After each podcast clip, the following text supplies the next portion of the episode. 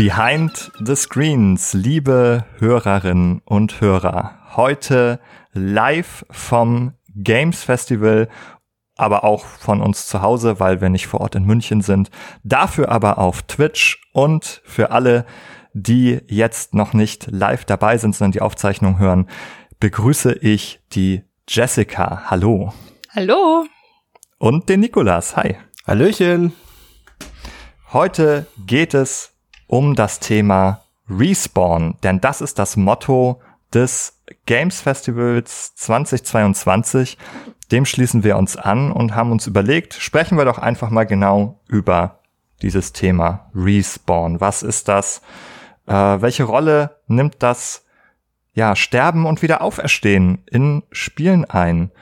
Und wie immer werden wir versuchen, eine kleine psychologische Perspektive auf das Thema zu entwickeln, aber auch einfach gemeinsam ein bisschen zu Lustwandeln durch das Thema Respawn. Wo kommt es vor? Äh, welche Spiele verbinden wir besonders mit dem Thema? Und ich weiß, dass ihr beide euch auch Gedanken dazu gemacht habt. Äh, Nikolas, du warst heute derjenige von uns, der die Folge vorbereitet hat. Vielen Dank dafür. Das kann man, glaube ich, erzählen. Es gibt eigentlich immer eine hauptverantwortliche Person bei einem Thema. Heute war es Nikolas. Führ uns doch gerne mal ins Thema ein. Ja, also wir haben ja knapp die Osterfeierlichkeiten verpasst vom Timing her für unseren Podcast. Das hätte sich natürlich inhaltlich gewissermaßen angeboten. Nichtsdestotrotz ist das Thema Respawn ein Thema, dem man sich eigentlich, glaube ich, unabhängig der Saison widmen kann, weil es ein interessantes Thema ist und weil es äh, anknüpfungsfähig ist zu eigentlich, sagen wir mal, der menschlichen Erfahrung im Allgemeinen. Es ist ja so, dass Leben und Tod einfach untrennbar mit der menschlichen Erfahrung verbunden sind. Und daher ist es nur folgerichtig, dass diese beiden Themen äh, oder ähm, mich, ja, Ereignisse auch repräsentiert sind in der Welt der Videospiele.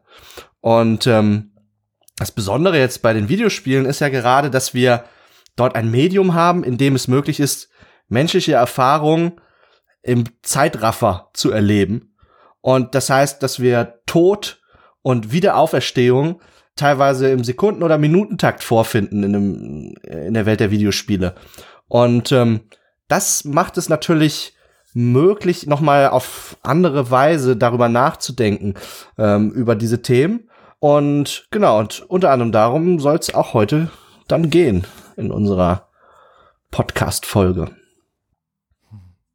Wir begrüßen an dieser Stelle noch einmal alle, die hier live dabei sind. Wir haben gerade 22 ZuschauerInnen, über die wir uns sehr freuen. Schön, dass ihr alle da seid. Wir können euch leider äh, nicht alle einzeln begrüßen, aber wenn ihr zwischendurch Fragen an uns richten wollt zum Thema Respawn, dann werden wir versuchen, sie aus dem Chat mit aufzugreifen. Was ist denn dein Bezug zu dem Thema, Jessica? Hm, ich hatte das Vergnügen, schon im Spielsinn-Podcast, zumindest zum Thema Tod, also da haben wir uns nicht so viel mit Auferstehung und Respawn beschäftigt, wenn ich mich richtig erinnere, da schon gesprochen zu haben mit einem anderen Ben und einer Jule. Und ja, das war so mein erster ganz bewusster Einstieg so in dieses Thema Sterben und Tod. Mir ist da drin dann auch aufgefallen und vor allem jetzt auch nochmal in der Vorbereitung für heute, wo es um Respawn gehen soll, dass ich so das Gefühl habe, es hat so einen völlig anderen Stellenwert, als es das im realen Leben hat, weil da haben wir eben nur ein Leben und wenn wir sterben, dann ja, sterben wir und dann ist das Leben weg und wir respawnen, je nachdem, was wir glauben, zumindest nicht auf eine Art, die in irgendeiner Form mit einem Game vergleichbar ist. Und ja, das beschäftigt mich. Ich bin auch gespannt, wo wir da heute rauskommen, weil es ja schlussendlich auch um die Frage geht, ja, bagatellisieren Spiele den Tod irgendwie? Ist das überhaupt was, wo wir sagen können, da können wir jetzt hier psychologisch irgendwie tief einsteigen und irgendwelche tiefschürfenden Erkenntnisse gewinnen, wie, wie Games oder wie wir im Umgang mit Games irgendwie mit dem Tod umgehen? Ist das zu weit gedacht? Ja, bin gespannt, wo wir da rauskommen. Mhm. Also wir können auf jeden Fall erstmal feststellen, Respawn ist sehr zentral ein zentrales Thema in Games, also ne, so sterben, wiederkommen und immer neu, auferstehen. Das ist etwas, das total alltäglich ist im Computerspiel, was so ein richtig fester Bestandteil ist, den wir eigentlich alle kennen. Und das ist ein totaler Unterschied sozusagen zum echten Leben, wo in der Regel niemand wieder aufersteht, der gestorben ist. Und ja, vielleicht können wir sozusagen einmal darauf eingehen, was das als Mechanik im Spiel bedeutet. Das ist natürlich nicht unbedingt immer eine Erzählung des Spiels allein, sondern es ist auch erstmal eine Mechanik. Ich glaube, wir können zurückgehen sozusagen zu Spielhallen, Automaten, zu den ersten Computerspielen sozusagen, die aufgestellt wurden für einen äh, Münzeinwurf, mit dem man also auf diese Weise Geld verdienen wollte, dass Leute eine Münze einwerfen und dann spielen können. Deswegen waren die auch oft total schwer früher. Und da haben wir den Fall, dass es dann häufig so geregelt wurde, dass man mehrere Versuche hatte, äh, das Spiel zu schaffen. Oder je, mit jeder Münze konnte man sich unter Umständen weiteren Versuch erkaufen. Und das hat sich, glaube ich, das sehr schnell entwickelt, auch zu dem Begriff des, des der, der Leben, der Extra Lives. Und hier haben wir sozusagen diese Mechanik so verknüpft mit dem neuen Versuch, auch eine Münze einzuwerfen, wo man neu bezahlen muss. Und dann hat man einfach äh, nicht nur einen Versuch und dann ist es vorbei, sondern man darf es auch mehrmals probieren sozusagen, also neue Anläufe schaffen. Eins der Games, an die ich so als erstes gedacht habe, es, es ist um Tod und Sterben ging, war tatsächlich Celeste, weil das für mich so ein eindrückliches Beispiel war, dass man irgendwann auch völlig so den Überblick verliert, wie oft man eigentlich gestorben ist. Also weil der Tod quasi so überhaupt keine Bedeutung hat. Da haben wir es eben nicht, dass wir immer und immer wieder also doch, da haben wir es, dass wir eben immer und immer wieder das probieren können, dass wir nicht eine bestimmte Anzahl an Leben nur haben und wenn die aufgebraucht sind, ist es halt vorbei und wir müssen den Level von vorne beginnen oder gar das ganze Spiel, sondern wir können das immer und immer wieder probieren und gerade Celeste war für mich da so eindrücklich, also das ist ein Plattformer und da ist es so, dass wir solche Bildschirme haben, in denen wir, die wir quasi durchqueren müssen. Und wenn wir da irgendwo runterfallen, man kennt das auch von Mario und so, man fängt nicht an einem Spawnpunkt fünf Minuten davor an, sondern wirklich genau an der Stelle, wo wir eben irgendeine Klippe runtergestürzt sind oder was auch immer. Und da ist mir aufgefallen, dass ich irgendwann in so einen Loop reinkomme, dass ich das immer und immer wieder probiere und dann am Ende denke, ach, so oft bin ich ja gar nicht gestorben in dem Level und dann kriege ich eine sehr, sehr hohe Anzahl von Toten angezeigt, die ich überhaupt nicht mehr mitgekriegt habe. Das fand ich so eindrücklich. Also, dass der Tod irgendwie da so völlig, völlig, völlig bedeutungslos ist, noch viel mehr als in, ja, vielen anderen Games. Vielleicht ist es auch eine Genrefrage, würde ich mal so in den Raum werfen. Ich glaube, worin sich die Spiele stark unterscheiden, ist auf jeden Fall die Dauer dieses Respawn-Vorgangs. Äh, und im Fall von Celeste scheint mir das so, dass der, dass das so kurz ist und dass der eigentliche Vorgang des Wiederbelebtwerdens ja quasi unsichtbar in, in einem Wimpernschlag verläuft, dass man gar nicht erst aus so einem Spielflow herausgerissen wird, ne? Das kennt man so aus der Forschung zum Flow erleben, dass da so eine, ein stetiger Input-Stream von Wahrnehmungen und Handlungen erforderlich ist, um den aufrecht. Und in dem Fall ist das also als Gameplay-Mechanik so realisiert, dass das Flow-Erleben dadurch nicht unterbrochen wird. Man quasi, ja, ist eine gewisse Form der Immersion auch, eine, eine technische Immersion, dass man nicht rausgerissen wird aus der Spielerfahrung. Und ähm, ich glaube, das ist insbesondere auch, ja, vielleicht nicht in allen Genres gleichermaßen so repräsentiert. Und vielleicht hat sich das auch über die Jahre entwickelt, dass man dort mehr Wert drauf gelegt hat, schnelle Respawns zu realisieren. Es gibt sicherlich auch andere Genres, Spiele, wo man irgendwie, nachdem man gestorben ist, zwar die Möglichkeit hat, irgendwie nochmal weiterzumachen, aber dann irgendwie einen langen Ladebildschirm vor sich hat und so weiter. Ganz furchtbar fand ich das bei meinem Witcher 3 Playthrough auf der PlayStation 4 der, der Originalen mit teilweise minutenlangen Ladebildschirmen, die das einem echt so ein bisschen vergrätzt haben. Ja, das hat dann auch wirklich schon, das hat dann Einfluss auf die Art und Weise, wie man spielt, wenn man äh, den Tod auf einmal anfängt zu meiden, weil einem ein furchtbarer Ladebildschirm danach ähm, droht. Ja.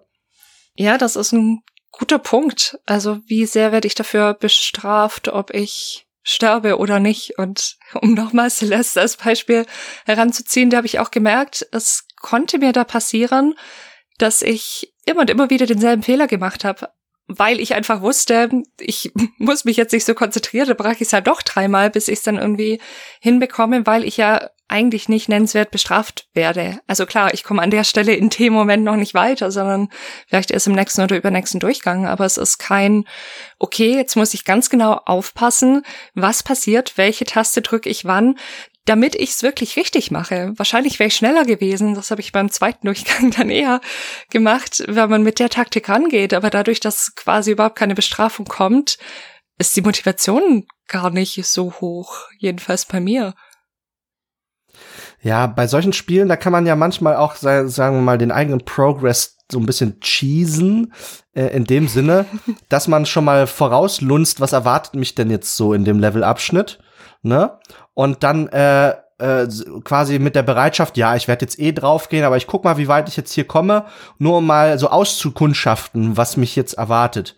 Und das ist natürlich äh, als, ja, das ist natürlich sinnvoll dann, weil man es ja in so einer Spielsituation zum Beispiel bei Celeste in so einem Sidescroller, man hat es mit einem Informationsungleichgewicht zu tun. Das Spiel weiß natürlich, was dich als Spieler erwartet. In dem Spiel ist ja bereits alles enthalten. Der Entwickler hat sich was dabei gedacht und so. Aber als Spieler, der das Spiel zum ersten Mal spielt, der also ähm, quasi no, no Spoiler Playthrough da gerade wagt, der dem fehlen diese Informationen.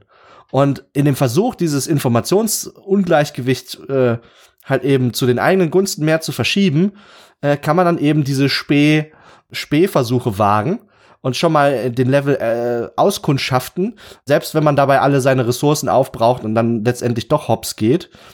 Und somit ist dann der, der Respawn auch äh, in, in dieser Art des, des Gameplay-Ablaufs eingebunden. Ja, denn ohne den würde das ja nicht funktionieren, dass man mhm. äh, das auskundschaftet und dann genau mit den neuen Informationen, die man hat, einen neuen Angriff wagt. Natürlich auch nur gesetzt im ja. Fall, dass die Bestrafung durch den äh, Spielfigurentod nicht zu hoch ist. Ne? Seien das Ladebildschirm oder seien das Ingame-Ressourcen, die dadurch weniger werden. Ja.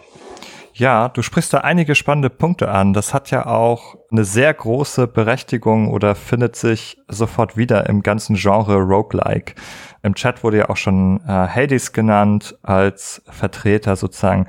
Hier geht es ja oft genau darum, dass man immer weiterkommt, weil man immer schon was Neues gesehen, erlebt hat, äh, immer vertrauter wird. Und hier gehört eben das Sterben oder der Fehlversuch dann einfach zum Spielprinzip ganz fest dazu. Ähnlich auch bei äh, Souls-like Games äh, vielleicht sogar da noch, noch stärker mit dem Lerneffekt verbunden. In Roguelikes haben wir ein Zufallsprinzip, da können wir gar nicht auskundschaften, das Level, aber in Souls-like können wir das schon. Da können wir äh, einfach weitergehen und den Weg nochmal gehen, den wir eben schon kannten. Wir wissen schon, wo die Gegner stehen und wir lernen vielleicht auch, wie wir sie gut entweder bekämpfen oder umgehen können. Da haben wir das sehr, sehr stark eingebaut ins Spielprinzip. Genau das, was du beschrieben hast in Dark Souls, die Burg erkunden sozusagen, bis man quasi einfach absolute Routine hat, wie Bill Murray in täglich größtes Murmeltier genau weiß, wo er auf der Straße stehen bleiben und warten muss, wenn das Auto vorbeifährt und dann geht er weiter.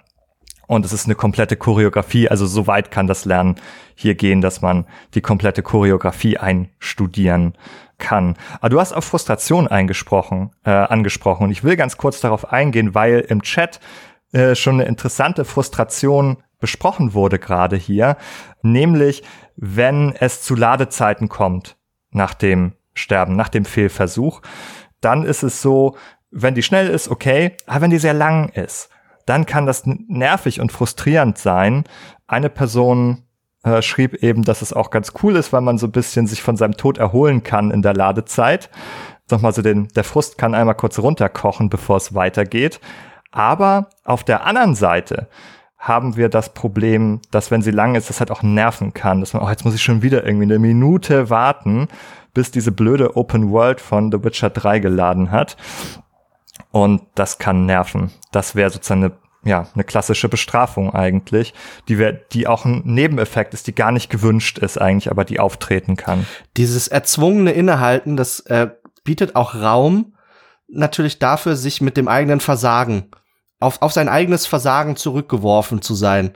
Vor allen Dingen, wenn der, wenn der Ladebildschirm nicht viel zu bieten hat, zum Beispiel wie bei, also bei den Tekken-Spielen früher. Ich glaube, Namco hat immer noch ein Patent oder es ist kürzlich ausgelaufen. Ich weiß nicht, auf Minispiele in Ladebildschirm. Leider viel zu selten eingesetzt.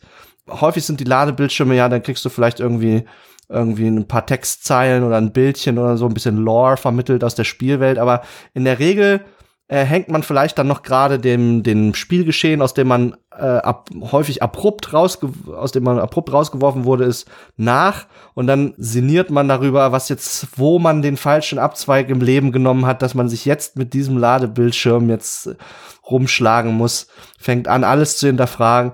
Ja, ist ein bisschen dramatisch jetzt, aber. ja. Es gibt hier gerade eine Frage im Chat, auf die ich kurz eingehen würde. DJ Ambrack, äh, so spreche ich deinen Namen jetzt mal aus, fragt, was wir von gestaffelten Respawn-Penalties halten. Und einmal Rückfrage an dich, an was für Spiele denkst du da? Er sagt zum Beispiel Münzen, die verloren werden und Level Reset, wenn man wenn zu wenig da sind. Also man muss quasi Münzen bezahlen, damit man weiterspielen darf und äh, wenn man keine mehr hat, dann wird das Level resettet. Also wie an dem Spielautomaten, von dem ich vorhin gesprochen habe. Du kannst gerne äh, noch mal erzählen, an was für ein Spiel du denkst, ob du ein konkretes Beispiel hast. Für mich klingt das so ein bisschen heutzutage nach so einer Mobile Game Free-to-Play Mechanik, die einen dazu drängen soll, wieder Münzen einzuwerfen wie früher. Kennt ihr sowas, Jessica, Nikolas? Also es ist diese Situation, wo man zwar den Respawn hat und auch eine bestimmte Anzahl, aber der in irgendeiner Form limitiert ist, wenn ich das jetzt richtig verstanden habe. Und äh, irgendwann droht eine große Strafe, nämlich zum Beispiel der Komplett-Reset. Ne, wenn die Münzen aufgebraucht sind, dann muss man irgendwie im Arcade ganz von vorne anfangen. Das ist, es, es, es fügt dem Spiel noch mal eine gewisse Ebene hinzu des Ressourcenmanagements, weil du musst jetzt äh, mit deinen extra Leben oder den Münzen in deinem Portemonnaie musst du umgehen, die musst du schlau investieren. Dann macht es Sinn an der Stelle jetzt, ich habe noch zwei Münzen, zwei, zwei Pennies in meiner ähm, Hosentasche, macht das Sinn jetzt noch zu pushen oder äh, sage ich, okay, das wird heute nichts mehr, äh, wenn ich mich in die Arcade-Situation hineinversetze. Und ähm, das ähm, nimmt ein bisschen etwas von der äh, scheinbaren Konsequenzenlosigkeit des Spieltodes. Ne, der kriegt auf einmal ein größeres Gewicht. Der ist nicht mehr federleicht, fliegt er an uns vorbei, rührt uns kaum noch an, sondern äh, je nachdem, wie limitiert die Ressource ist, wie groß die Bestrafung ist, ähm, ja, äh, hat das aber auch eine andere Wirkung auf uns psychologisch. Ich denke da auch gerade an zwei Spiele, insbesondere das eine Hellblade Senua's Sacrifice, das droht uns ganz am Anfang damit und sagt, wenn du oft genug stirbst, aber wir sagen dir natürlich nicht, wie oft das genau ist, dann ist alles verloren, dann gibt es einen Permadeath, der so gerahmt ist, dass sich so eine Dark Rot, so eine Art, ja, Erkrankung Senuas Arm langsam hochfrisst. Und ich glaube, wenn, wenn es am Kopf angekommen ist, dann ist eben diese Drohung, dann passiert was. Dann musst du von vorne anfangen. Ich löse jetzt natürlich nicht auf, ob das der Fall ist und wie das dann aussieht, aber das war so das eine, an das ich denken musste, weil es damit so ein bisschen spielt mit dieser Drohung, weil man am Anfang ja auch gar nicht genau weiß, oh Gott, wie oft sterbe ich da jetzt? Ist das, ist das ein sehr schweres Spiel? Ist das eher einfach? Kann mir diese Konsequenz drohen? Also ganz am Anfang war ich schon ein bisschen, ich mir dachte, hm, okay, mal schauen, was mich da jetzt erwartet. Und mhm. die anderen, das andere Spiel oder das, die Mechanik sehen wir ja auch bei vielen Games, dass wir, also zum Beispiel in Hollow Knight, dass wir, wenn wir da einmal sterben, dass da dann der Shade, also eine Art Seele, könnte man vereinfacht gesagt vielleicht sagen, dass der an der Stelle des Todes zurückbleibt. Das sehen wir auch in Walheim zum Beispiel. Da gibt's dann so einen Grabstein, wo dann die, ja, Hinterlassenschaften noch liegen in, ja, Hollow Knight sind aus Münzen oder Geo heißt, heißt diese Währung da. Und wenn ich es nicht schaffe, ohne nochmal zu sterben, wieder an diese Stelle zurückzugehen, wo meine Sachen liegen, also vom Spawnpoint dahin zurück, dann verliere ich das, was eben an diesem, an dieser Todesstelle gelegen hat. Also da werde ich quasi damit bestraft, dass schlimmstenfalls sehr, sehr gute Rüstung zum Beispiel weg ist in Walheim oder eben in Hollow Knight mitunter sehr, sehr viele Münzen. Jetzt könnte man überlegen, ob das vielleicht auch langsam so ein ein Versuch von Games ist, dem, dem Tod äh, hier wieder etwas mehr Bedeutung zu geben. Wir haben ja festgestellt, eigentlich, ich sterbe, okay, na gut, aber das hat eigentlich keine ganz krassen Konsequenzen, sondern ich fange einfach, ich werde wiedergeboren, ich fange einfach wieder äh, neu an, vielleicht an der gleichen Stelle oder am Anfang des Levels. Und jetzt haben wir sozusagen Mechaniken, die dem wieder etwas mehr Bedeutung geben könnte man sagen. Wir können auch jetzt wieder den DJ Emrek reinholen. Er hat als Beispiel nochmal genannt, dass es ja auch bei Mario so ist. Man hat sozusagen Leben, also das ist die Ressource. Und wenn, solange man die hat, darf man am Checkpoint oder so wieder beginnen und weiterspielen. Wenn man aber alle verloren hat, dann kommt der kurze Game Over Screen und dann muss man wieder am Anfang des Levels starten. Also so eine kleine Bestrafung dann, wenn die Leben hier aufgebraucht sind. Ich denke, das ist einfach auch ein Versuch zu sagen, okay, dass es überhaupt noch eine Konsequenz gibt. In moderneren Spielen sehen wir das auch fast gar nicht mehr. Also da gibt es zwar vielleicht irgendwie, dass man sterben kann, also dass es ein Fail-State gibt, aber wir haben dann häufig nicht eine zusätzliche Bestrafung, dass man von vorne spielen muss, sondern in der Regel gilt auch als gutes Spieldesign, dass man Checkpoints hat oder ähm, regelmäßige Speichermöglichkeiten, so dass man also nicht so viel wiederholen muss, dass man also relativ schnell wieder ins Spielgeschehen auch reinkommt, wo man aufgehört hat. Und dafür an diese Stelle sind dann eben äh, solche Mechaniken getreten. Ja, aber du hast vielleicht was verloren, Dark Souls, du verlierst all deine Seelen, du musst noch mal zurückgehen sozusagen und äh, die einsammeln. Und wenn du das aber nicht schaffst, wenn du noch ein zweites Mal stirbst ohne die einzelnen, dann sind sie ganz weg sozusagen. Also da ist sozusagen ein bisschen mehr Bedeutung drin. Du hast mit einem Checkpoint-System nochmal eine interessante Gameplay-Mechanik angesprochen. Das ist ja so in den letzten Jahren, ja, nach meinem Eindruck ein bisschen stärker in den Hintergrund gerückt. Also früher hatte ich das Gefühl, waren echt immer, also Checkpoints waren äh, in fast jedem Spiel zu finden und die waren immer ungerecht gesetzt auch und so. Aber äh, wo, wo, wozu die letztendlich dienen, auch in psychologischer Hinsicht, ist ja folgendes. Also man hat ja häufig so ein langes Level vor sich, das irgendwie in unterschiedliche Abschnitte sich einteilen lässt. Und äh, wenn man nur als Spieler das äh, gut und performant durchqueren will, muss man das in gewisser Form im Gedächtnis halten, abspeichern. Und was jetzt so ein Checkpoint macht, ist, der unterteilt dieses Level in Chunks, sogenannte ja, Stücke, in der Psychologie nennt man sowas Chunking, die sich leichter äh, einprägen lassen, leichter merken lassen, als wären diese Abschnitte nicht da. Das Level wird ja nicht kleiner oder länger oder irgendwas dadurch. Das eigentliche Level verändert sich nicht, aber die Einteilung in unterschiedliche Levelabschnitte, die durch Checkpoints markiert sind, die führt dazu, dass die kognitiv sich leichter handeln lassen. In, das ist wie, ähm, wenn man Telefonnummern auswendig lernt und äh, sich lieber Zahlen Paare merkt, zum Beispiel als jede Ziffer einzeln. Das ist dasselbe Prinzip. Ist also eine, gehört mit zu den Mnemotechniken, die äh, es dem menschlichen Geist ermöglichen, mehr einzelnen Einzeleinheiten in seinem Arbeitsgedächtnis zu hantieren und zu rotieren, als das der Fall wäre, wenn äh, jedes für sich irgendwie äh, einzeln stehen würde, es keine Unterteilung in diese Chunks gäbe.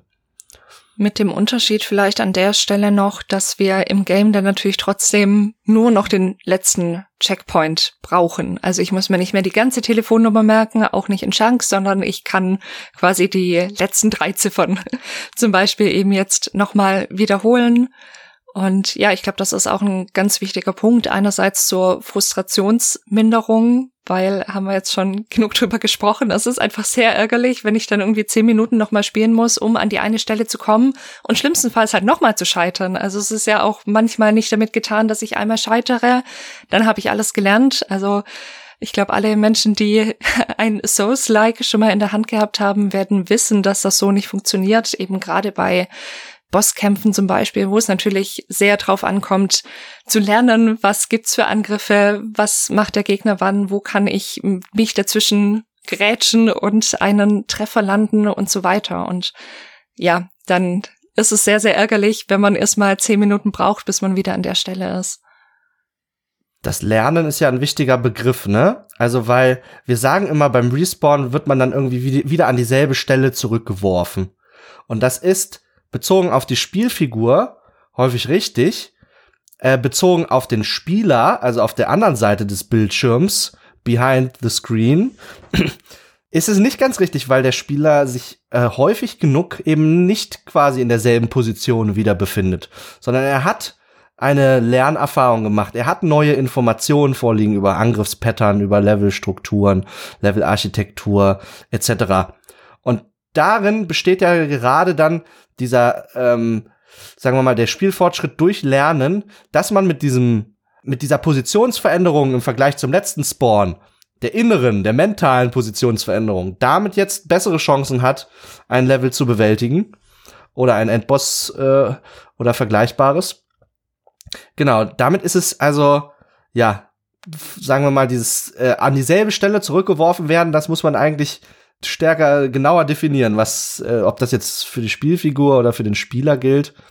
Und es gibt manchmal Spiele, da äh, findet so ein Lerneffekt nicht statt. Man hat das Gefühl, ich, ich bin irgendwie, ich, ich, ich habe genauso schlechte Chancen jetzt beim nächsten Respawn wie beim letzten, weil ich einfach nicht weiß, was passiert, was, gesch was, gesch was geschieht, äh, wo äh, mein Fehler lag, wo die Verantwortung jetzt letztendlich für den Spieltod lag. Und äh, dann kann man sich natürlich auch in so eine Art ewigen, furchtbaren Albtraum von Respawn und Tod wiederfinden, ohne irgendwie Aussicht daraus äh, erfolgreich äh, hervorzugehen. Da würde ich gerne kurz einbiegen, weil du gerade sagst, wer hat eigentlich die Verantwortung dafür? Und auch da können wir die Psychologie wieder gut mit reinbringen mit ihren ganzen Konzepten. Es gibt ja das sogenannte Attributionskonzept. Also Attribution bedeutet in dem Fall, wer, also wo sage ich, liegt jetzt die Verantwortung für etwas. Es kann sein, zum Beispiel, wir kennen das in klinischen Kontexten, also wenn es um Psychotherapie geht, zum Beispiel aus dem Kontext, worauf attribuiere ich jetzt zum Beispiel, keine Ahnung, wenn ich irgendwie Herzklopfen habe. Also es ist oft bei Angstpatienten als kleines Beispiel, dass die dann denken, oh Gott, jetzt, jetzt komme ich in eine Panikattacke rein, jetzt ist gerade irgendwas, irgendwas ist los, irgendwas ist gefährlich, ich, mein Körper spielt verrückt, oder dass ich da irgendwie dann einen Einfluss drauf habe oder mir erklären kann, warum das so ist.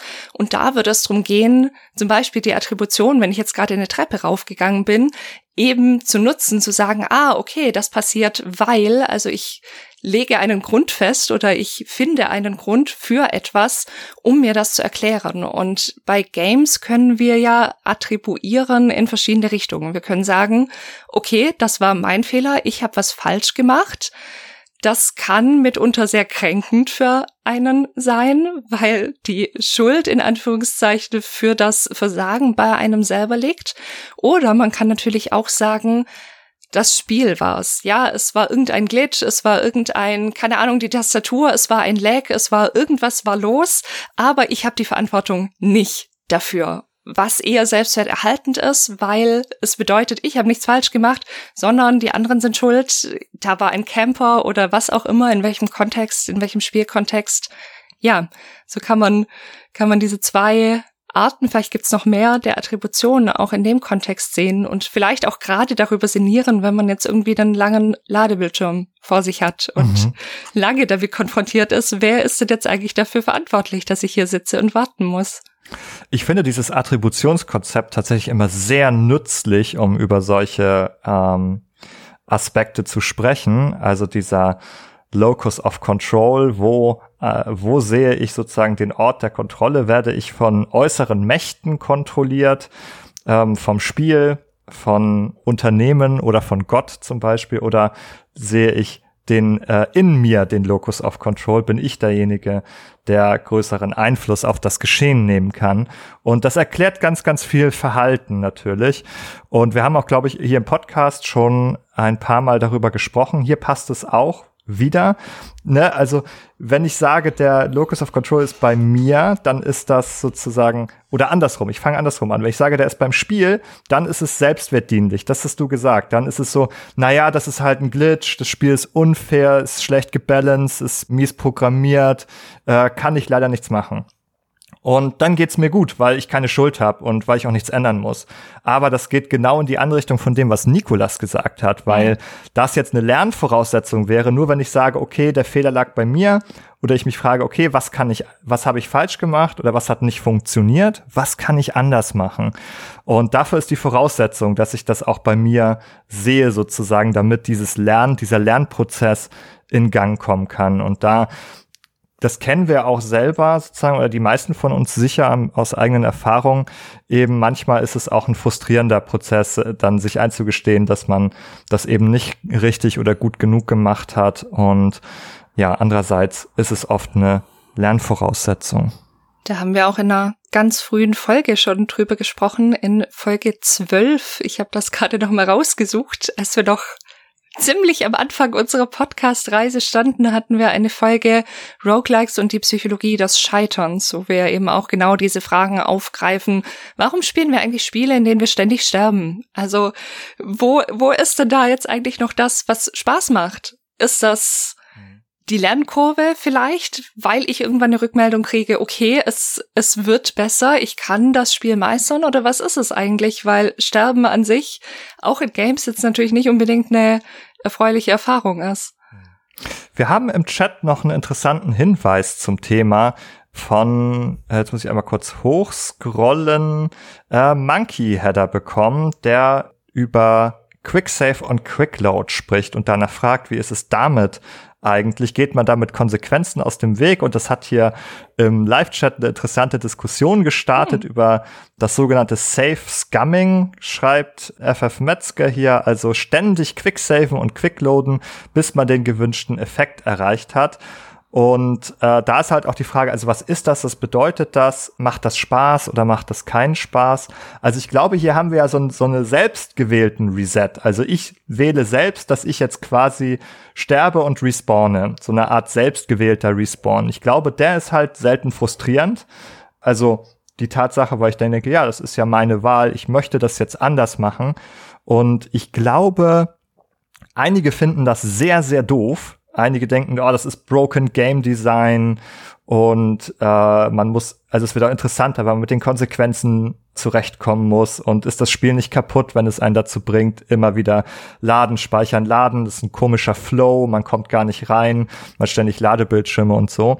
Auf der anderen Seite würde ich jetzt noch mal dazu werfen als Argument, dass das etwas ist, was sehr, sehr spieleigen ist, was sehr, sehr viel mit Games zu tun hat, was nur dort so möglich ist, zu sagen, ich unterwerfe mich nicht dem Schicksal, ich spiele nicht nach den Regeln der Welt, sondern nach meinen eigenen. Und wenn es mir nicht passt, dann setze ich die Welt zurück. Dann muss ich nicht damit leben.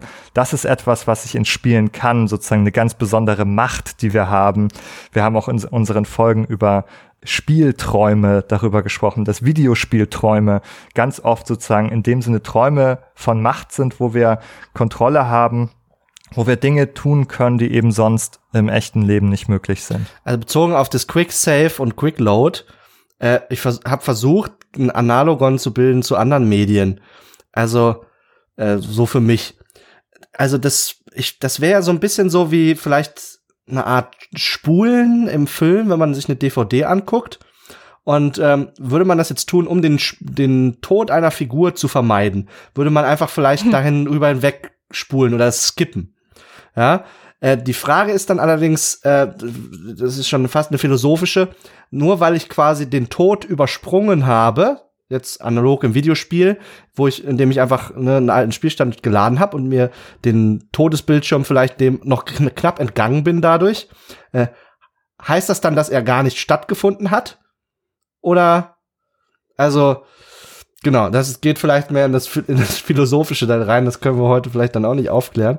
Ähm, aber ja, ich glaube, dass man quasi selber äh, vor sich selbst sich sich äh, belügen kann mit der Funktion darüber über dass man eben äh, nicht gestorben ist dass man nicht versagt hat etc und sich damit versucht also die Frustration zu reduzieren letztendlich einfach als ein Frustrationsreduktionsinstrument wenn man natürlich streng genommen hinguckt und ehrlich mit sich ist wenn man kurz bevor man im Spiel das zeitliche segnet dann noch einen alten Speicherplan lädt äh, in letzter Konsequenz würde ich sagen, man ist trotzdem gestorben, man hat trotzdem versagt. Das sind natürlich alles furchtbar gewichtige Begriffe, die auch nicht immer zutreffend sind, aber andererseits äh, glaube ich, ist die Motivation ja dann hinter dem Safe Scumming eben, dass man dieses diese gewichtige dieses gewichtige Spielereignis des Todes eben einfach möglichst überspringen will. Man will damit gar nichts zu tun haben, es ist nicht passiert, ich habe es nicht gesehen, also ist es nicht passiert. Ja so ein bisschen, ähm, ja, eigentlich, jetzt ganz provokant, eigentlich ein Verhalten, was eher so Kindern eigen ist. Ne? Ich sehe es nicht, also existiert es nicht. das ist ja, also es wurde jetzt auch schon mehrfach angerissen. Es hat, glaube ich, auch viel mit dem, mit der Selbstwirksamkeit zu tun, weil es in dem Fall eben erst, dass du die Entscheidung triffst und weißt, okay, es wird mir nicht vom Spiel quasi vielleicht auch noch mit einem You died oder irgendeinem anderen Overlay oder einer Message nochmal quasi auf die Birne gekloppt. So, du bist jetzt gestorben, du hast versagt, sondern ich kann mich zumindest, ja, dieser Illusion hingeben. Ah ja, gestorben bin ich nicht.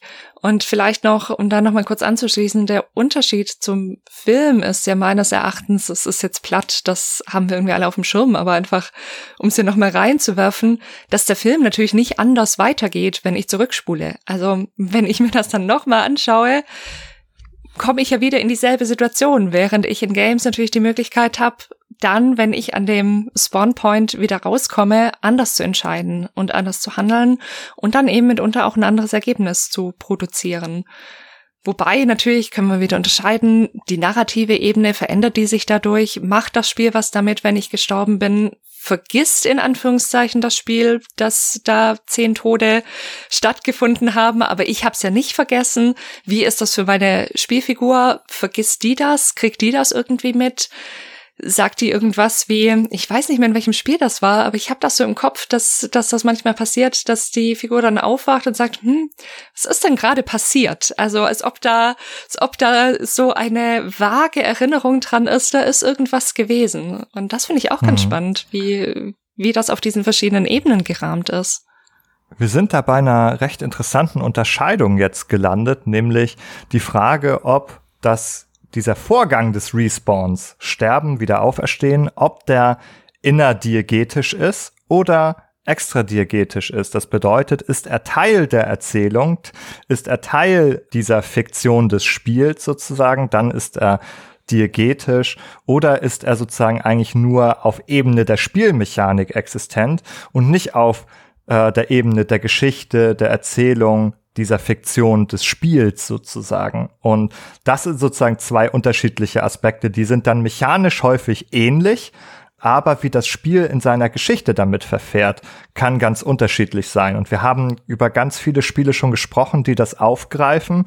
Wir haben das in Dark Souls, ist es ein Thema ähm, und den verschiedenen Ablegern. In Hades beispielsweise wird es auch äh, explizit thematisiert dass man ja stirbt und immer wieder kommt. Und da gibt's eine ganze Reihe von äh, Spielen, die das, die das so ja gleich mit aufnehmen in ihre in ihre Erzählung. Wir haben kürzlich bei Alter in Games über Sifu gesprochen. Sifu greift es auch auf. Sifu sagt, du hast jetzt eine Möglichkeit, es ist jetzt was passiert, aber du kannst einfach altern und dann geht es weiter sozusagen. Also auch hier wird ja das nochmal im, in der Spielgeschichte auch aufgegriffen, dass dass da etwas passiert ist sozusagen. Es wird nicht komplett wegignoriert, dass da ein Event stattgefunden hat. Und gerade dieses Safe Scumming, Quick Save, Quick Load wäre das absolute Gegenmodell, was nur noch mechanisch funktioniert und vom Spiel selber überhaupt nicht ja acknowledged wird. Es wird gar das Spiel sagt gar nicht, ich weiß, dass es passiert ist. Genau das ist der Sinn in diesem Fall. Das Spiel soll nicht wissen, dass etwas passiert ist. Die Welt soll denken, ich bin wirklich in einem Rutsch durch Deus Ex Mankind Divided gelaufen, habe, wurde nie gesehen, habe niemanden getötet und es ist einfach so richtig elegant einmal durchpassiert in zehn Stunden. Und äh, genau, das ist das, was das Spiel denken soll. Hier ist die Trophäe, du wurdest nie gesehen. Eine große Leistung, aber in Wahrheit steckt da sehr viel Quicksave und Quickload dahinter. Das, äh, diese ganze Safe-Scum, ja, Scumming-Geschichte findet sich dann auch noch mal in anderen Bereich der Auseinandersetzung mit Videospielen wieder, wenn wir in die Speedrun-Szene gucken und äh, den Unterschied zwischen Tool-Assisted Tool-Assisted Speedruns, wo wirklich Frame für Frame gespielt wird, abgespeichert wird und dann, wenn irgendeine Fehleingabe passiert, wird zurückgesprungen und am Ende sieht es alles dann für den Zuschauer so aus äh, im Endprodukt, äh, als hätte jemand eben diesen perfekten Run hingelegt in einem Spiel. Ja? Und da gibt's ja auch unterschiedliche Präferenzen, sowohl bei den äh, Speedrunnern als auch bei den Zuschauern. Darum findet man das legitim. Ist das dann ein legitimer Speedrun äh, oder äh, nicht? Und äh, in dem Zusammenhang, wenn wir über den perfekten Run reden, wollte ich noch eine Beobachtung mit euch teilen zum Thema Respawn, Tod, Auferstehung. Ist es so, dass ja die Auferstehung oder der Spawn erstmal der Figur und der Tod der Spielfigur, die bilden quasi die Grenzen einer Spielszene. Ja, die, die, die markieren den Anfang und das Ende äh, eines, eines Runs letztendlich. Und damit formen sie auch eine ästhetische Figur. Wenn jemand also zum Beispiel einen spektakulären Run hinlegt in einem Spiel, das zum Beispiel große Geschicklichkeit erfordert oder so, und dann sagt jemand bewundernd, das war aber ein, das war ein krasser Run, so ne, selbst wenn man gestorben ist, äh, dann ist dieses äh, Spawn bis Tod, das ist eine Gestalt, die wir würdigen können als das war ein krasser Run. Das war quasi eine sich durchziehende Bewegung, ein, ja, eine Figur. Und damit sind, und, und das ist nur möglich dadurch, dass es eben diesen klaren Anfangs- und den klaren Endpunkt gibt. Nun kann man das Spiel natürlich auch durchspielen, dann kommt man um den Tod und den Respawn drumherum. Aber äh, wir, wir wissen es doch auch zu würdigen, wenn jemand quasi es fast bis zum Ende geschafft hat, dann stirbt, wieder an den Anfang zurückgesetzt wird und dann sagt man, äh, das war aber trotzdem toller, äh, toller Run oder so. Ne? Ja. Wir haben gerade noch eine interessante Anmerkung im Chat. Hier merkt man, dass wir live sind und ich kann noch mal einen Kommentar von FF Metzger hier aufgreifen, wo es darum geht, dass diese unterschiedlichen Modelle von entweder aktiv speichern müssen oder das Spiel reguliert sozusagen das Sterben und Respawn einfach komplett selbst, ist eine Frage auch der äh, kognitiven Belastung sozusagen. Also mhm. wenn ich tatsächlich immer selber speichern muss und das Spiel gar keine automatischen äh, Resets hat oder keine Checkpoints hat, dann gibt es mir sozusagen, übergibt es mir diese kognitive Last, dass ich daran denken muss.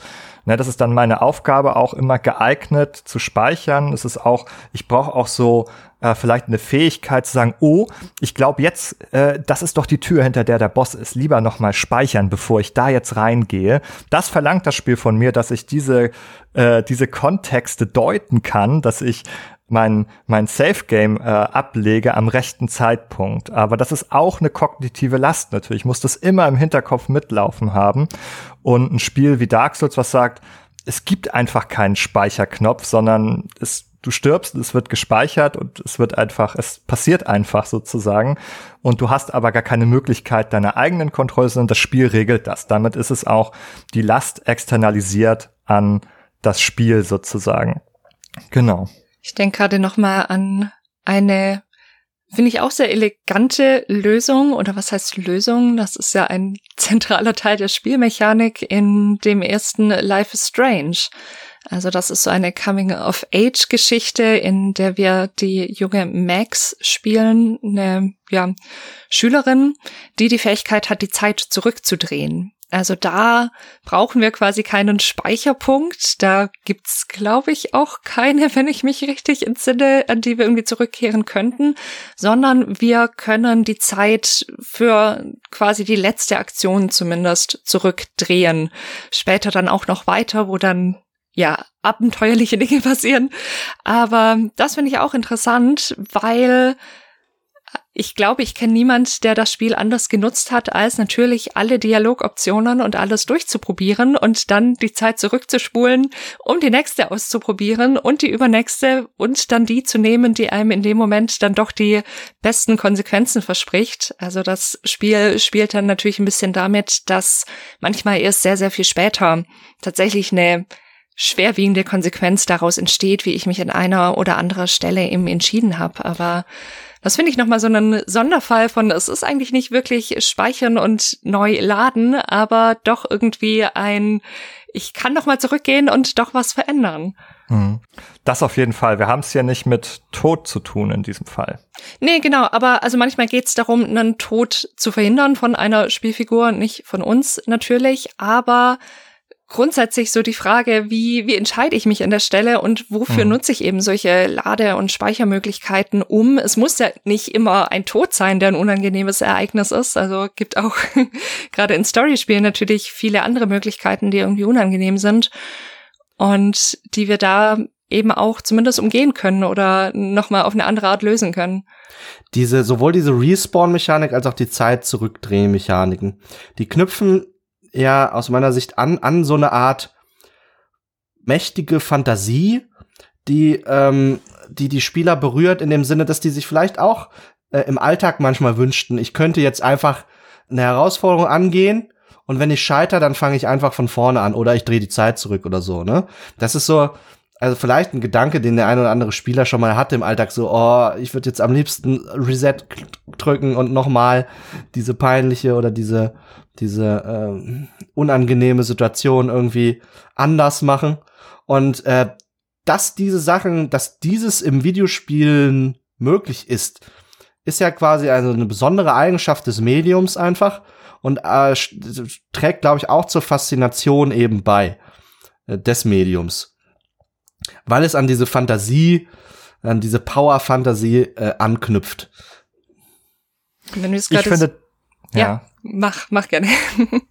ich finde diese Diskussion ganz interessant eigentlich darum. Also einerseits ist es eine Fantasie, äh, natürlich, also es ist ja auch eine Erzählung. Wir haben ja drüber gesprochen. Manchmal ist es auch im Spiel, in der Diagese wirklich präsent, dass man wiederkommt. Es ist irgendwie eine Art von Power Fantasy, dass man nicht wirklich sterben kann. Ich möchte auch noch mal, bevor ich auf meinen Punkt komme, gerne wieder etwas aus dem Chat aufgreifen. Nämlich, der Samuel hat geschrieben, dass er es auch interessant findet, wenn man mehrere Figuren hat, wie bei XCOM. Da kommen wir zum Thema Permadeath, denn jede einzelne Figur äh, kann in diesen Spielen Permadeath haben. Das kennen wir auch aus Spielen wie Fire Emblem. Da ist es äh, heutzutage oft eine optionale Einstellung zu sagen, können Figuren wirklich permanent sterben oder nicht. Aber es gehört zu dieser Art Spiel häufig dazu. XCOM, Fire Emblem, wir haben verschiedene Figuren. Wir können auch manchmal neue rekrutieren und die können auch sterben und die respawnen dann nicht, sondern die, der Respawn ist dann quasi eher dadurch geregelt, dass man neue Figuren rekrutieren kann. Das wandelt das so ein bisschen ab. Die einzelne Figur stirbt, die hat Permadeath, aber es wird so ein bisschen verlagert. Ich kann ja neue Figuren auch wieder bekommen das sozusagen ähm, lässt einen den Verlust, glaube ich, spüren der einzelnen Figur. Vielleicht hat man die lange gehabt, die ist einem ans Herz gewachsen. Bei Fire Emblem sind das alles auch stark ausgearbeitete Charaktere. Wenn die sterben und die wirklich weg sind, dann ist das sozusagen ein trauriges, schwerwiegendes Erlebnis, sozusagen dieser Permadeath. Aber auf der anderen Seite haben wir eben auch Mechaniken, die dem dann wieder entgegenwirken können, dass man sagt, okay, hier ist eine neue Figur. Also es respawnt nicht dieselbe, aber es respawnt eine neue Figur. Das kenne ich zum Beispiel auch aus dem Spiel Hunt Showdown, wo man äh, im Multiplayer so verschiedene Charaktere spielt, die gemeinsam sozusagen auf Monsterjagd gehen und die haben auch Permadeath, die können sterben. Und wenn eine Figur gestorben ist, dann holt man sich eine neue. Dann wird auch eine neue rekrutiert. Gleiches Prinzip. Man verliert ein bisschen was. Man verliert den Fortschritt der einen Figur und man fängt mit der neuen von vorne an. Aber es ist im Grunde auch, wenn man so will, eine anders erzählte Form vom Respawn. Und damit würde ich zu einem Punkt kommen, bevor wir sozusagen hier den Podcast schließen, weil er sich schon dem Ende neigt, dieses Thema Permadeath nochmal anzusprechen. Und wir haben das jetzt schon ein paar Mal genannt hier, zuletzt jetzt immer häufiger, es gibt auch Permadeath. Und ich würde aber sagen, nein, eigentlich, es gibt eigentlich kein Permadeath. Es ist gerade sozusagen, äh, gehört zum Spiel, zum, zum Wesenszug des Spiels, dass es keinen Permadeath gibt, dass es keine permanenten Konsequenzen gibt. Das ist das echte Leben. Dann sprechen wir über das echte Leben. Da gibt es keinen zweiten Versuch. Da gibt es kein nochmal probieren, nochmal von vorne. Das gibt es aber im Spiel. Und im Spiel gehört es dazu, das macht das Spiel aus. Wir können sozusagen Dinge ohne echte Konsequenzen durchleben. Wir können Dinge ausprobieren. Wir können uns in Rollen wiederfinden, die nicht unsere sind und die austesten. Das erlaubt uns das Spiel und deswegen glaube ich eigentlich, das Spiel hat keinen Permadeath. Das Spiel hat immer einen Respawn, wie auch immer er heißt, wie auch immer er genannt wird. Und äh, das ist aber auch ganz wichtig, denn sonst wäre es auch kein Spiel.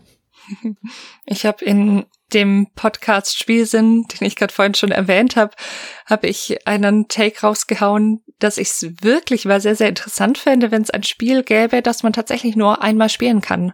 Also das im wahrsten Sinne einen Permadeath hat, wenn ich quasi nach zwei Minuten in dem Spiel umkomme durch irgendeine blöde Eigenschaft, dann kann ich es nicht mehr starten. Also dann müsste ich quasi wirklich auf einem neuen Betriebssystem oder wie auch immer man es jetzt technisch umsetzen würde, aber dass das Spiel quasi weiß, okay, du hast bis halt nicht weit gekommen. Kann sein, du spielst das Spiel zehn Stunden oder drei Tage oder wie lange auch immer und es funktioniert, aber kann eben auch sein, dass du nur sehr, sehr wenig davon siehst. Also wie du sagst, äh, da ist die Frage, ist das noch ein Spiel? Aber ich finde es spannend, sich mit solchen, solchen Möglichkeiten auseinanderzusetzen. Oder es gibt auch ein Spiel, das heißt Lose Lose. Das ist mir in dem Vortrag von Christian Schiffer, ich glaube, das war letztes Jahr, zum Thema Respawn. Also wenn man das eingibt, findet man es bei YouTube, der dieses Spiel vorgestellt hat, wo man quasi dieses Spiel mit seinen Dateien auf dem Rechner spielt. Also es verlieren quasi beide, weil wenn ich, wenn ich ja da was abschieße und meine Dateien dabei zerstöre, weil ich mich blöd angestellt habe, dann ist tatsächlich eine wirkliche Datei einfach wird auf dem Rechner gelöscht und ist nicht mehr zugänglich. Also ich finde es spannend, was eben gerade so in diesen Grenzbereichen, wo man noch fragen kann, ist das eigentlich noch ein Spiel? Was, was ist das? Ist das ein Computer-Selbstzerstörungsprogramm? Hat das den Namen Spiel verdient, wenn es tatsächlich Konsequenzen hat, wenn wir nicht in dem, wie jetzt Heusinger vielleicht sagen würde, in diesem Magic Circle unterwegs sind? Ist es dann überhaupt noch ein Spiel, wenn tatsächlich reale Konsequenzen draus entstehen? Aber ich finde das ja auch das Spannende an Games und an dieser ganzen Beschäftigung. Wir haben so die Spiele, die ja relativ banal mit dem Thema umgehen und ja, wie wir es aus den meisten Spielen eben kennen. Wir können respawnen oder was auch immer neu laden. Schlimmstenfalls eine neue Figur anlegen, aber das Spiel nochmal spielen. Und dann eben auch solche Experimente, die nochmal so einen ganz anderen Zugang finden. Also wir haben ja auch noch gar nicht drüber und werden wir auch nicht mehr schaffen, drüber gesprochen, was für andere Annäherungen Games auch an das Thema Tod und Sterben als solches haben. Das ist wohl ja, Zeit für eine andere Folge. Mhm. Äh, zu dieser Spielidee, die du skizziert hast, Jessica, also es gab, äh, soweit ich weiß, Versuche in der Vergangenheit, so Spiele zu veröffentlichen, die äh, quasi den Perma-Perma-Dev bieten, die also wirklich nach Spieltod nicht mehr weiterspielbar sind. Aber soweit ich weiß, selbst da konnte man das umgehen, indem man einfach eine neue Lizenz gekauft hat oder so von dem Spiel dann. Mhm. Was äh, wiederum darauf hindeutet irgendwie oder ein Hinweis darauf sein kann, dass diese Respawn-Mechanik auch im Sinne einer äh, kapitalistischen Verwertungslogik immer gedeutet werden soll. Sie ist in allererster Linie natürlich dazu geeignet, Frustration beim Spieler zu reduzieren, weil er eben eine neue Chance bekommt. Und das erhöht das Engagement des Spielers und die Zeit, äh, die er investiert, um sich mit dem Produkt auseinanderzusetzen. Beides sind Währungen in eben dem kapitalistischen Kontext, in dem ja Videospiele immer auch, ähm, also in den meisten Fällen stehen. Genau, und äh, so scheinbar war es dort auch nicht gelungen, dieser Verwertungslogik letztendlich zu entfliehen. Einfach eine neue Lizenz kaufen, kriegst du auch einen neuen, nochmal einen neuen Versuch. Er hat sich nicht durchgesetzt, hat sich nicht bewährt als System. Äh, wahrscheinlich aus guten Gründen und Gott sei Dank. ähm, aber es ist natürlich Permadeath als Mechanik erstmal auch dazu geeignet, den Spieler in einen bestimmten mentalen Zustand zu versetzen. Die Stakes, die steigen. Der Spieler ist möglicherweise angespannter, ist konzentrierter, ist fokussierter, weil einfach mehr auf dem Spiel steht. Und dann pusht das Adrenalin auch ganz anders. Da finden andere Prozesse im Körper, im Gehirn statt. Und manche Spieler, die Adrenalin-Junkies, die, die werden davon vielleicht eher angezogen. Die spielen dann halt auch Diablo hier so im, äh, weiß nicht genau, wie das da heißt, halt im Permadeath-Mode und investieren teilweise hunderte Stunden in ihren Charakter, bis der dann das Zeitliche segnet in irgendeinem Mob-Gewitter. Und andere Spieler sind vollständig dadurch abgeschreckt, für die wäre das überhaupt keine Option. Und letztendlich ist es dann vielleicht auch einfach gut, wenn ein Videospiel Optionen bietet. Also diese Permadeath-Option, habe ich das Gefühl, ist in den letzten Jahren äh, stärker vertreten gewesen. Ja, genau. Also so ist für jeden Spieler äh, mit Respawn und Permadeath in diesem Spektrum ist irgendwie doch auch was zu finden in der Welt der Videospiele. Ja, vielen Dank. Es kamen auch noch mal interessante Beispiele dazu. Dionera hat da im Chat direkt so ein Beispiel genannt von einem Spiel, das dann nicht mehr weitergespielt werden kann, wo man auch Schwierigkeiten hat, es zu löschen. Und es wird jetzt diskutiert natürlich auch. Man findet Wege um sowas herum, die schreiben sich in die Registry oder sowas. Man installiert das auf einem anderen Rechner neu oder man kauft das neu, das hast du auch genannt. Es gibt eigentlich immer Möglichkeiten der, des Neuanfangs, ja auch beim Diablo Permadeath. Okay, man verliert eine Figur, aber man bekommt eine neue. Die Stakes erhöhen sich, das stimmt auf jeden Fall. Das macht natürlich was beim Spielen. Und ich glaube, auch wenn es hier um die Zerstörung von Dateien geht und das Löschen des Programms und so, kommen wir natürlich auch vom Spiel vielleicht in die Kunsterfahrung hinein. Auch das etwas, was Spiele leisten können, hier eine Kunsterfahrung zu sein in irgendeiner Form, die spielerisch ist. Und das ist eben, glaube ich, der ganz besondere Wesenszug des Spiels, dass es selbst äh, den Tod überwindet, dass es einen spielerischen Umgang mit dem Tod findet. Das eine, was wirklich permanent ist, dass man wirklich nie gar nicht rückgängig machen kann, ist im Spiel sozusagen eine Trivialität, die ganz alltäglich aufs Neue rückgängig gemacht wird. Ja, mit diesen Worten schließe ich unseren ersten Live-Podcast. Wir haben über das Thema Respawn heute gesprochen. Vielen, vielen Dank auch an den Chat für die sehr spannenden Fragen, Diskussionen, alles, was ihr an Impulsen heute hineingegeben habt, das hat mir sehr, sehr gut gefallen. Mhm. Vielleicht wird es dazu führen, dass wir zukünftig noch mehr Live-Podcasts produzieren auf die eine oder andere Weise. Sehr schön, dass ihr alle da wart.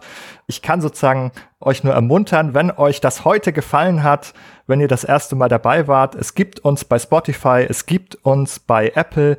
Äh, abonniert uns dort, lasst uns gerne eine positive Bewertung da. Und wenn ihr Events wie dieses und Podcasts wie unseren unterstützen wollt, dann könnt ihr auf Steady gehen und dort ein Abo dalassen, uns auch mit einer kleinen Münze unterstützen, damit wir alle 14 Tage quasi respawnen können mit einer neuen Folge, die zu euch kommt.